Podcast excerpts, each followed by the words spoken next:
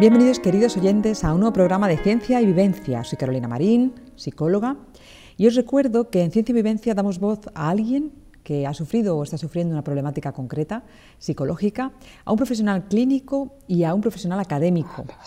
Nuestra intención es que escuchando estas tres voces, esas tres experiencias, eh, podamos conformar eh, un perfil más acertado de la realidad de, esta problemática concreta. Eh, bueno, estáis escuchando mis pensamientos, es mejor que te estáis escuchando esos pensamientos tan duros, ¿verdad? Conmigo mismo. ¿Qué pasaría si hiciese caso? A lo que estoy, a estos pensamientos. Bueno, pues posiblemente no siguiera haciendo este programa, aparte de otras repercusiones personales que pueda tener esta habitación a llevar a cabo este programa. Seguro que la estarías diciendo. Bueno, con esto nos podemos acercar un poquito a lo que sienten las personas con fobia social, porque algunos de estos pensamientos son los que ellos tienen. Cuando lo escuchen para pensar. Ante una conversación, ante una exposición, sin embargo, nosotros, como siempre, podemos apagar y seguir el programa. Somos libres de ellos. Ellos no pueden. Ellos tienen que trabajar mucho para poder librarse de estos pensamientos y de, de no hacerlos caso. Empezamos.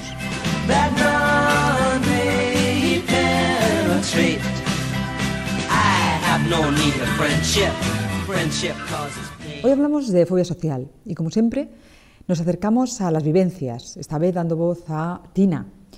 Eh, lleva viviendo con fobia social eh, más de 10 años, desde que en un evento familiar le atacó por primera vez la ansiedad por hablar en público. También vamos a escuchar la voz de eh, Pilar Castillo, psicóloga clínica, y de Ignacio Fernández Arias, doctor en psicología y profesor de la Universidad Complutense de Madrid. Hablaremos de qué es fobia social, de qué es vivir con fobia social, cómo se evalúa, cuáles son las causas variables y variables que mantienen esta fobia social y, por último, cuáles son las terapias, las intervenciones con apoyo empírico que eh, los psicólogos aplicamos en consulta para poder em, trabajar esta fobia social. Vamos a comenzar, vamos a escuchar a Ignacio Fernández Arias eh, de la Universidad Complutense de Madrid que nos va a explicar qué es la fobia social. La fobia social se definiría por un, por un, miedo intenso fundamentalmente a las situaciones sociales. Se circunscriben las situaciones sociales y hay que distinguirlo de otro tipo de problemas que son más cotidianos como puede ser la timidez. Es un problema clínico, es un problema serio y muy interfiriente.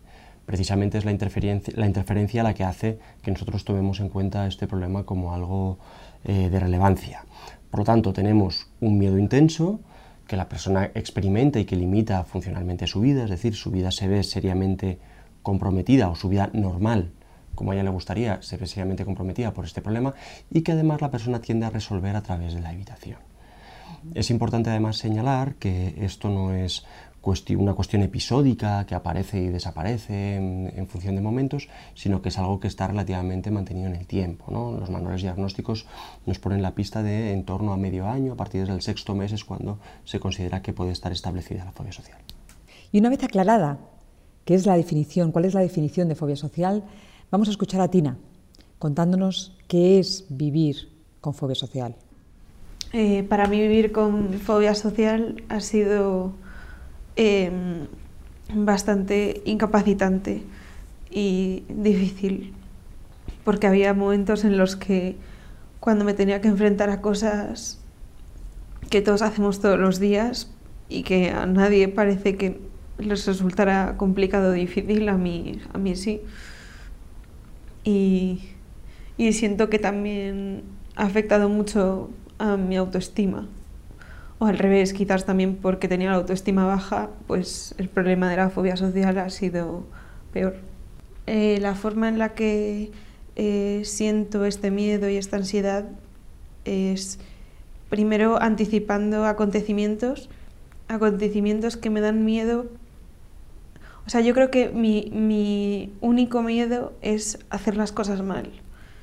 Yo sé que es un pensamiento irracional porque de hecho hay muchas de las cosas que me dan miedo hacer mal que no hay maneras de hacerlas bien o mal. pero finalmente mm, acabo enredada en un montón de pensamientos de lo voy a hacer mal, voy a hacer el ridículo, no lo voy a hacer bien que son un sinsentido porque además equivocarse es una manera maravillosa de aprender. La prevalencia de la fobia social está entre un 3,9 y un 13,7 en Europa, subiendo a un 12,1 en Estados Unidos. Es decir, hay un gran porcentaje de la población, un porcentaje, podemos hablar de significativo, que de la población con esta problemática y por tanto estas limitaciones que conllevan la fobia social. Ignacio Fernández Arias eh, nos cuenta que existen varios tipos de fobia social. Em, normalmente o cotidianamente identificamos la, fobia social con personas que son tímidas, que son inhibidas, pero sin embargo no tiene por qué ser así. Él nos cuenta que personas extravertidas y sin problemas de relaciones con otros pueden presentar fobia social que llamaríamos de actuación, es decir, solo en determinadas situaciones estas personas tendrían esta ansiedad social. Un ejemplo concreto puede ser, por ejemplo, el hablar en público. Cuando las personas llegan a un punto de evitar esta situación, eh, diríamos que presentan esta ansiedad o fobia social específica, que llamamos de actuación. Para profundizar en este aspecto y aclarar lo que nos contaba eh, Ignacio Fernández Arias, le preguntamos a Tina, le preguntamos si se consideraba una persona introvertida. Mm, creo que tiene gracia el hecho de que yo tenga fobia social porque no me considero una persona introvertida. De hecho, es que creo que soy muy extrovertida, muy sociable y cuando me entero de que tengo esta fobia es como que no, como si no tuviese nada que ver conmigo. Es como, que, como si no formase parte de mí. Siento que, que no soy yo cuando la tengo. Por lo tanto, la fobia social no está siempre relacionada con la timidez. Em, preguntamos a Ignacio Fernández Arias que, que nos explique la diferencia entre fobia social y timidez. La diferencia entre la fobia social y la timidez radica fundamentalmente en lo estructural del término. La timidez parece que radica más de una cuestión de personalidad, de rasgo, de afrontamiento general, que es mucho más insidioso en su aparición, en su, sí, en su aparición y que tiene más que ver con las características de la persona en concreto. Eh, una persona tímida es una persona que prefiere no relacionarse, que no le gusta, que posiblemente pueda llegar a experimentar cierta ansiedad o incomodidad ante las relaciones sociales, pero que su vida no se ve interferida por esas relaciones sociales y no elige de manera sistemática la evitación como conducta afrontamiento.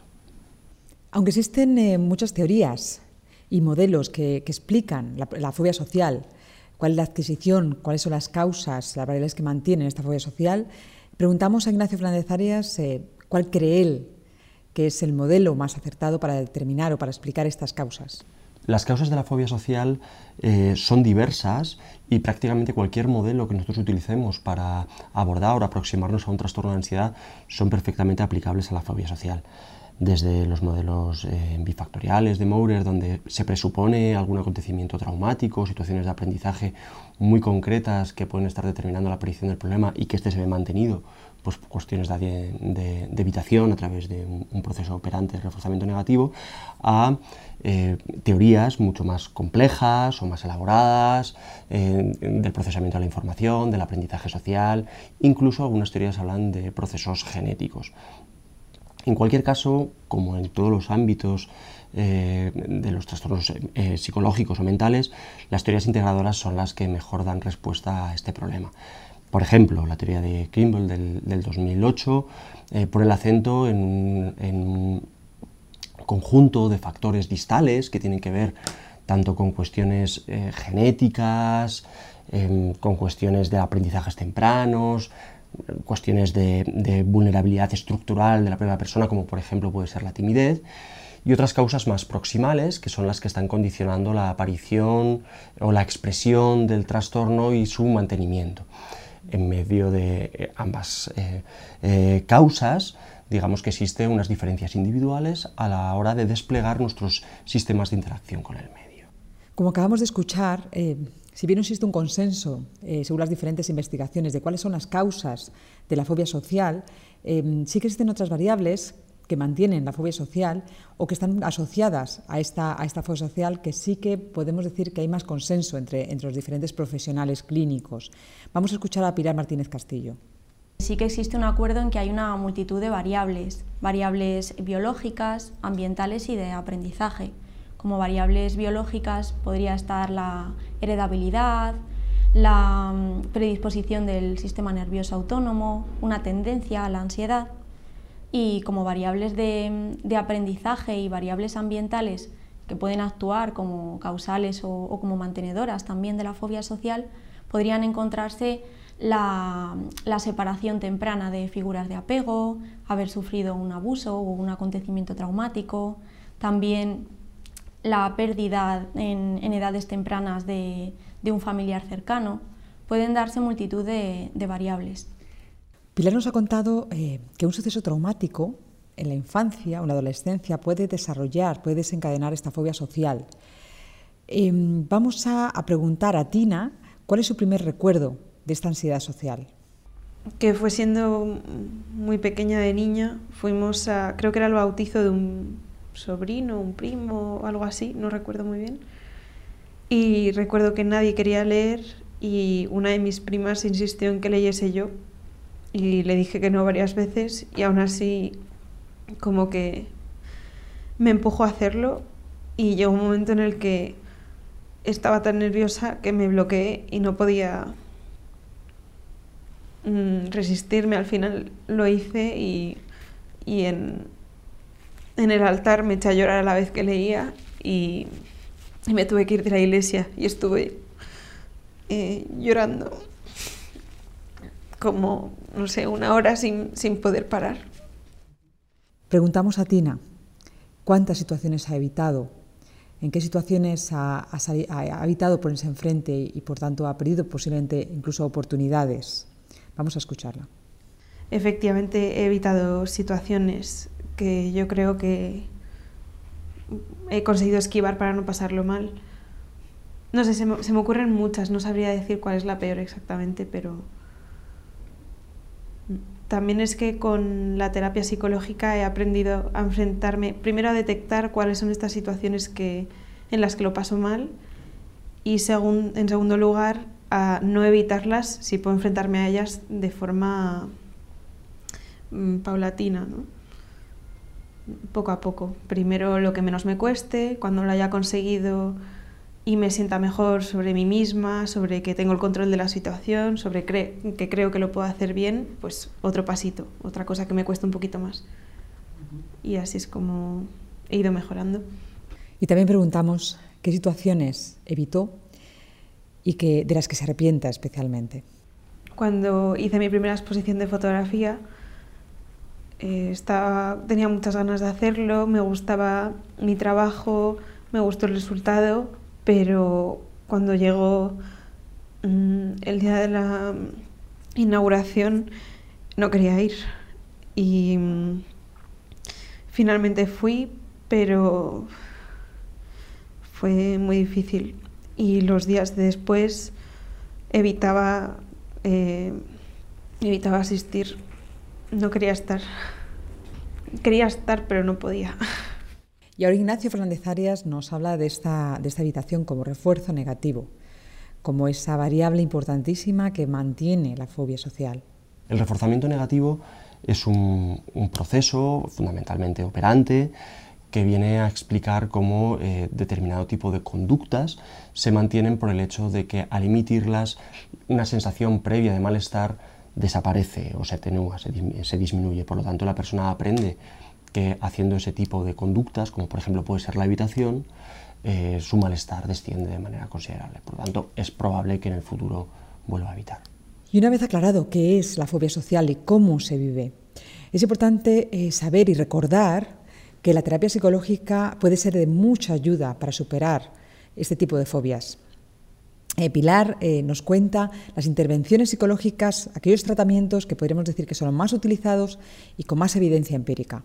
El tratamiento con, mayor evidencia empírica para la fobia social es la terapia cognitivo-conductual, que se compone de, técnicas eh, a nivel cognitivo, fundamentalmente la reestructuración cognitiva, con la finalidad de identificar esas creencias disfuncionales que tenga o que haya adquirido la persona, por ejemplo, por algún evento que haya precipitado esta problemática, y sustituirlas por eh, creencias más adaptativas que ayuden a que la persona pueda normalizar esa situación y exponerse a las situaciones. Y por otro lado, la técnica de la exposición, que es una técnica conductual que eh, consiste en que la persona progresivamente vaya exponiéndose a esas situaciones que, que le producen ansiedad para modificar esa asociación y eh, superar de alguna forma esa problemática. En mi experiencia clínica, cuando he tratado esta problemática, primero hemos identificado de dónde vienen esas, esas creencias en torno a, la evaluación negativa que, que, pueda haber sobre, sobre las otras personas, bueno, de las otras personas sobre, sobre la persona que tiene esa problemática. Por ejemplo, la autoexigencia, eh, las consecuencias que pueda venir por una mala evaluación, por una mala nota o, a nivel social por las relaciones con el entorno y eh, se procede pues, a, cuestionar esa, de alguna forma esas creencias. ¿Qué pasaría si efectivamente tuviese una, una, evaluación negativa por parte de otras personas o si de alguna forma el hecho de también estar pendiente de la propia actuación que uno tiene influye sobre su rendimiento y también sobre cómo los demás pueden vernos? Y ahora Ignacio Fernández Arias nos cuenta qué técnicas existen para tratar esta fobia social. Dos de las técnicas más utilizadas para el abordaje terapéutico de la fobia social es la exposición y la desensibilización sistemática, fundamentalmente esta primera, la exposición. La principal diferencia entre ambas es el paradigma del que se parte. La exposición lo que pretende es que la persona se habitúe a, las sensaciones de malestar y que a través de precisamente la exposición esas sensaciones vayan paulatinamente descendiendo hasta llegar a un nivel basal, a un nivel aceptable de malestar, a través de la mera exposición de la persona a la situación temida.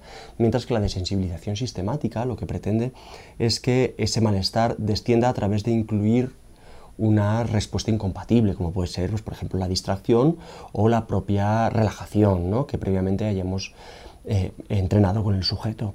Así pues, la exposición parte de un paradigma de habituación, mientras que la desensibilización sistemática parte de un paradigma de contracondicionamiento. Pero claro, la desensibilización sistemática, como nos ha contado Ignacia Fernández Arias, incluye una respuesta incompatible, que podría ser considerada también eh, evitativa. Em, le preguntamos cuál es la diferencia entre esta respuesta incompatible utilizada por la desensibilización sistemática, la DS, y la evitación. La principal diferencia entre la evitación y la respuesta incompatible que se incluye en los programas de desensibilización sistemática eh, es difícil eh, porque es sutil de hecho, en ocasiones, si no se explica bien, puede llegar a ser iatrogénico y efectivamente la persona utilizar esa respuesta incompatible como un mecanismo de evitación.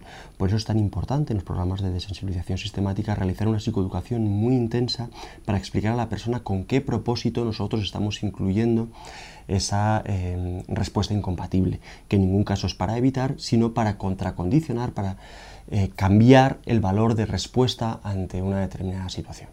Y preguntamos a Pilar, que según su experiencia, la observación en la clínica, tratando pacientes con fobia social, eh, a su parecer, ¿cuál es la técnica que mejores resultados eh, tiene con la fobia social?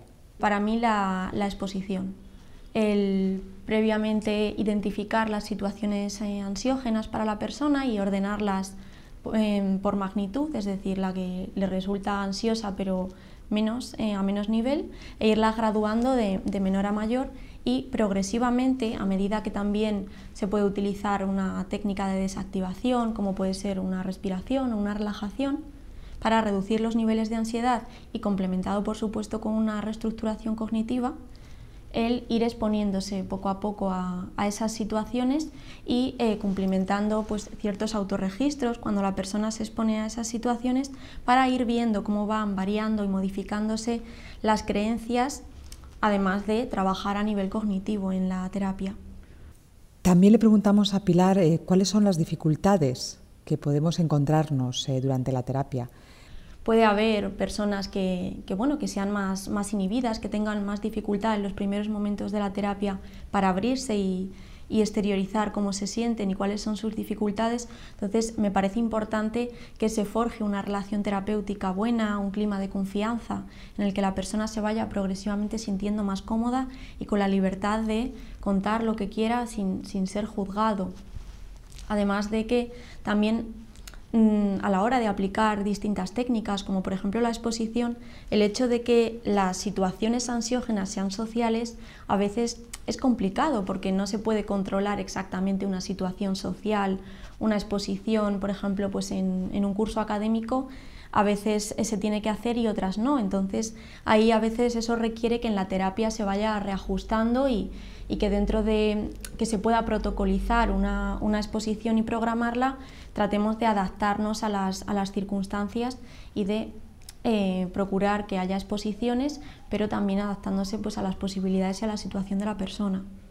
Una de las principales dificultades es a la hora de aplicar la exposición, al ser situaciones que a la persona le producen mucha ansiedad, muchas veces hay ciertas reticencias y ciertas dificultades y ese puede ser un motivo de, finalizar la terapia, partiendo de que muchas veces em, en la mayoría de las patologías y concretamente la fobia social transcurre bastante tiempo hasta que la persona toma la decisión de venir a terapia y de pedir ayuda y dentro de la propia terapia pues muchas veces eh, la persona tiene reticencias y, en realidad le cuesta mucho poder exponerse a ellas. Entonces eso a veces dificulta la velocidad de la terapia y puede incluso finalizarla. Por eso precisamente es muy importante que haya una buena relación terapéutica y que podamos adaptarnos mutuamente, no solo el paciente al terapeuta, sino también el terapeuta al paciente a la velocidad que cada uno puede ir, mm, de forma que, poco a poco vaya pudiéndose exponerse, pero a su ritmo.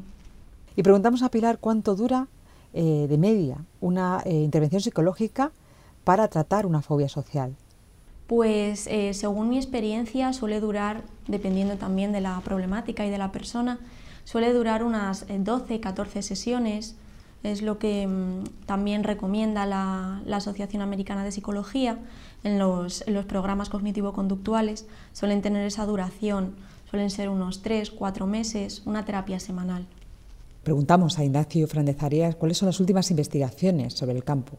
Las eh, últimas investigaciones en fobia social ponen el acento en todos estos factores de aprendizaje eh, que están mediando en la aparición, el curso y el mantenimiento del trastorno.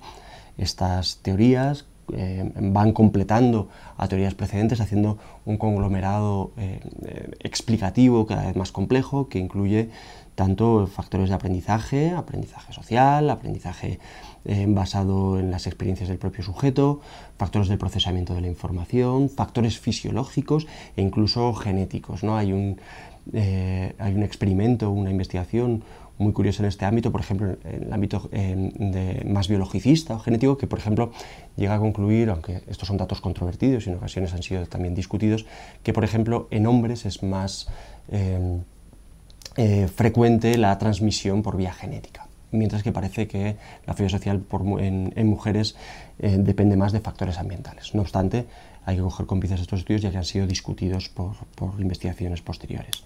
Respecto al tratamiento de la, fobia social, como trastorno de la ansiedad, que, trastorno de ansiedad que es, eh, los tratamientos a disposición de los profesionales eh, se basan fundamentalmente en la terapia cognitivo-conductual, eh, las guías clínicas de referencia las contemplan con una unidad, con una recomendación fuerte y unos niveles de evidencia máximos.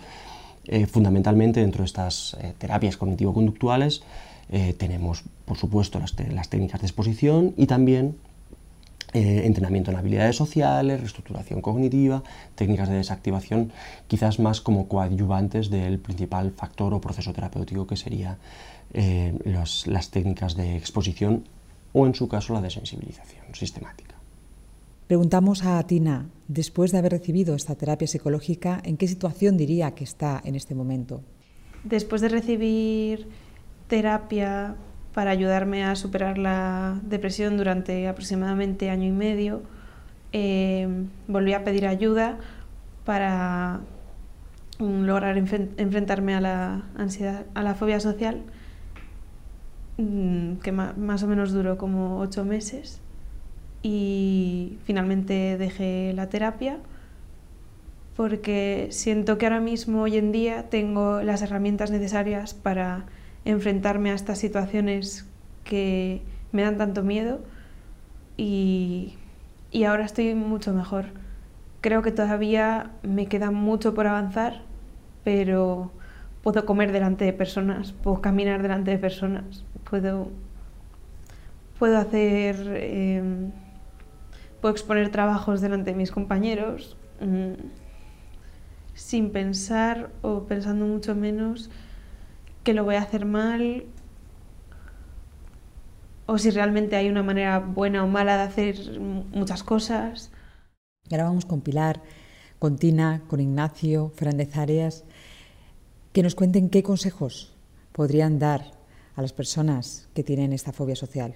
La fobia social es eh, una problemática que puede empezar como una inseguridad que todos podemos y hemos podido tener muchas veces, pero en el momento que empieza a haber una evitación, que la persona deja de exponerse a determinadas situaciones y que interfiere notablemente en, nuestra vida cotidiana, es importante buscar ayuda porque la fobia social es una problemática en la que la psicología puede hacer mucho y puede ayudar a mejorar la calidad de vida de muchas personas.